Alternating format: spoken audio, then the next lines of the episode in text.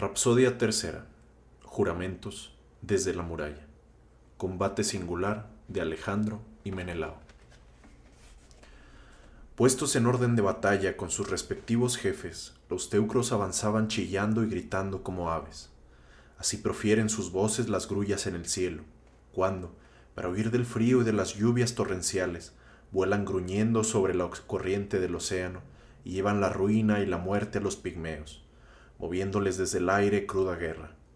Y los aqueos marchaban silenciosos, respirando valor y dispuestos a ayudarse mutuamente. Cuando ambos ejércitos se hubieron acercado el uno al otro, apareció en la primera fila de los teucros Alejandro, semejante a un dios, con una piel de leopardo en los hombros, el corvo arco y la espada, y blandiendo dos lanzas de broncínea punta, desafiaba a los más valientes argivos a que con él sostuvieran terrible combate. Menelao, caro a Ares, vióle venir con arrogante paso al frente de la tropa, y como el león hambriento que ha encontrado un gran cuerpo de cornígero, ciervo o de cabra montés, se alegra y lo devora, aunque lo persigan ágiles perros y robustos mozos.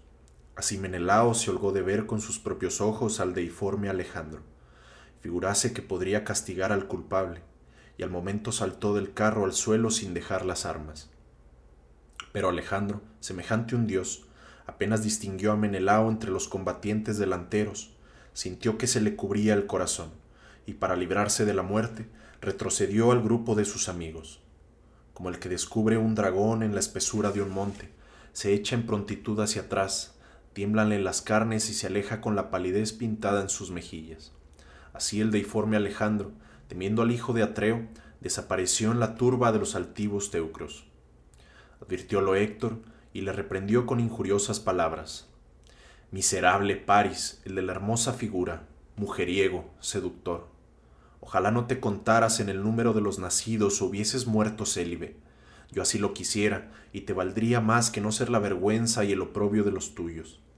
Los aqueos de larga cabellera se ríen de haberte considerado como un bravo campeón por tu bella figura, cuando no hay en tu pecho ni fuerza ni valor.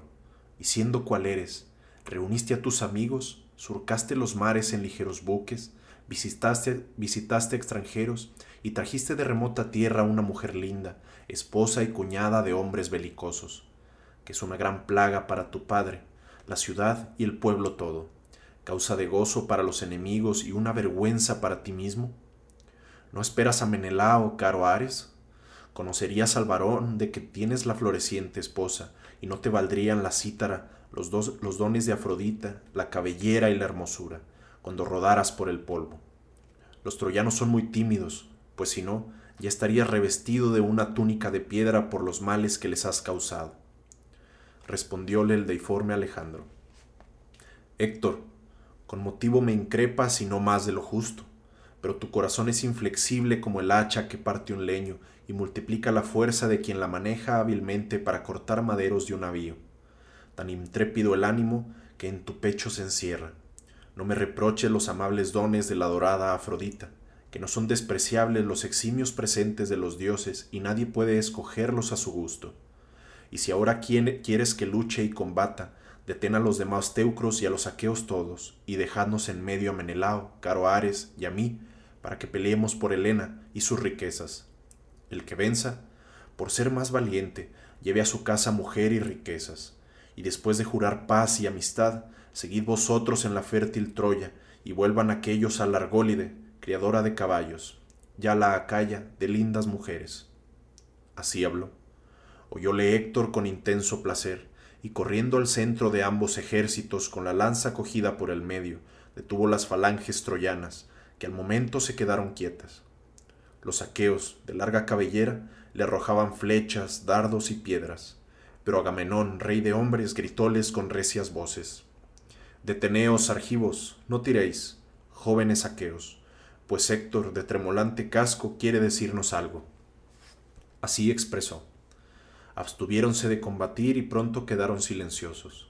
Y Héctor, colocándose entre unos y otros, dijo, Oí de mis labios, teucros y aqueos de hermosas grebas, el ofrecimiento de Alejandro, por quien se suscitó la contienda. Propone que teucros y aqueos dejemos las bellas armas en el fértil suelo, y él y Menelao, caro Ares, peleen en medio por Helena y sus riquezas todas.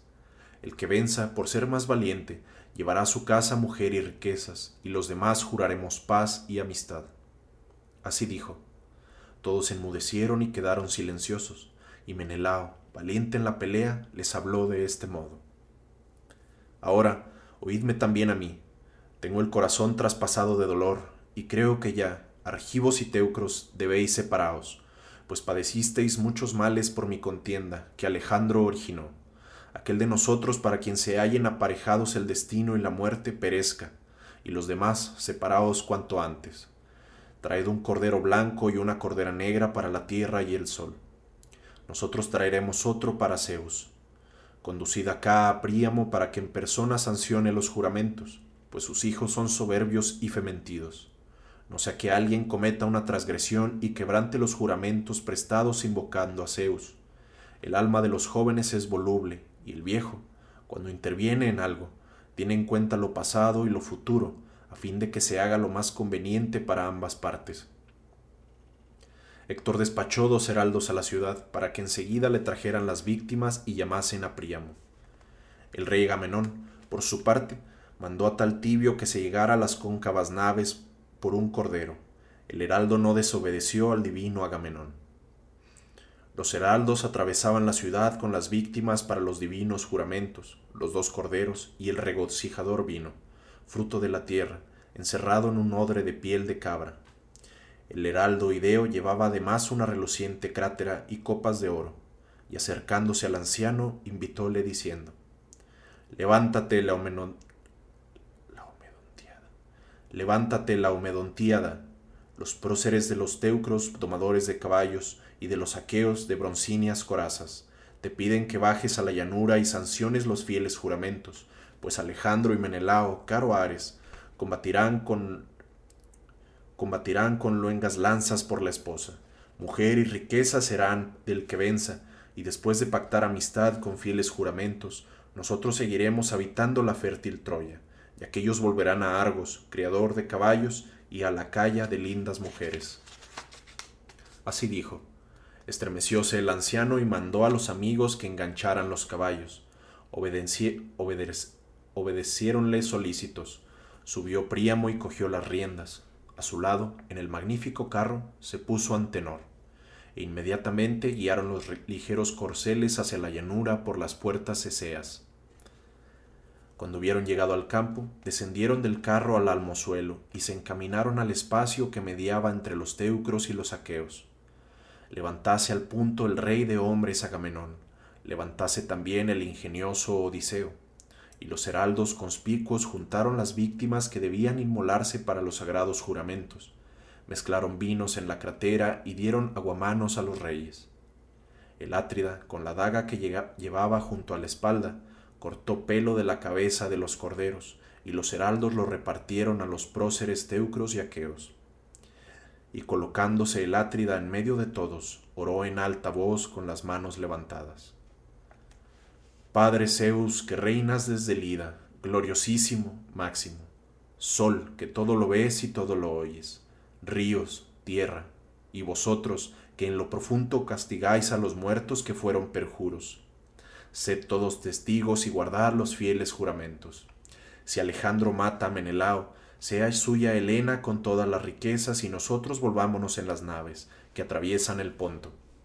Mas el rubio Menelao mata a Alejandro, devuélvanos los troyanos a Helena y las riquezas todas, y paguen la indemnización que sea justa para que llegue a conocimiento de los hombres venideros. Y si, vencido Alejandro, Príamo y sus hijos se negaren a pagar la indemnización, me quedaré a combatir por ella hasta que termine la guerra. Dijo. Cortó el cuello a los corderos y los puso palpitantes, pero sin vida, en el suelo. El cruel bronce les había quitado el vigor. Llenaron las copas de la cratera y derramando el vino oraban a los sempiternos dioses, y algunos de los saqueos y de los teucros exclamaron, Zeus gloriosísimo, máximo, dioses inmortales, los primeros que obren contra lo jurado vean derramáseles a la tierra, como este vino sus sesos y los de sus hijos, y sus esposas caigan en poder de extraños. Héctor, hijo de Príamo, y el divino Odiseo midieron el campo y echaron dos suertes en un casco de bronce. Lo meneaban para decidir quién sería el primero en arrojar la broncínea lanza. Los hombres oraban y levantaban las manos a los dioses. El gran Héctor de tremolante casco agitaba las suertes volviendo el rostro atrás. Pronto saltó la de París. Sentáronse los guerreros sin romper las filas, donde cada uno tenía los briosos corceles y las labradas armas. El divino Alejandro, esposo de Helena, la de hermosa cabellera, vistió una magnífica armadura. De igual manera vistió las armas el aguerrido Menelao. Encontráronse aquellos en el medio del campo, y se detuvieron blandiendo las lanzas y mostrando el odio que recíprocamente se tenían. Alejandro arrojó el primero la luenga lanza y dio un bote en el escudo liso del Átrida, sin que el bronce lo rompiera. La punta se torció al chocar con el fuerte escudo, y Menelao Átrida, disponiéndose a cometer con la suya, oró al padre Zeus. Zeus soberano, permíteme castigar al divino Alejandro, que me ofendió primero, y hazle sucumbir a mis manos, para que los hombres venideros teman ultrajar a quien los hospedare y les ofreciere su amistad. Dijo, y blandiendo la lengua lanza, acertó a dar en el escudo liso del Priámida. La ingente lanza atravesó el terso escudo, se, se clavó en la labrada coraza y rasgó la túnica sobre el hijar. Inclinas el troyano y evitó la negra muerte. El Átrida desenvainó entonces la espada guarnecida de argenteos clavos pero al herir al enemigo en la cimera del casco se le cayó de la mano, rota en tres o cuatro pedazos. Suspiró el héroe y alzando los ojos al anchuroso cielo exclamó Padre Zeus, no hay Dios más funesto que tú.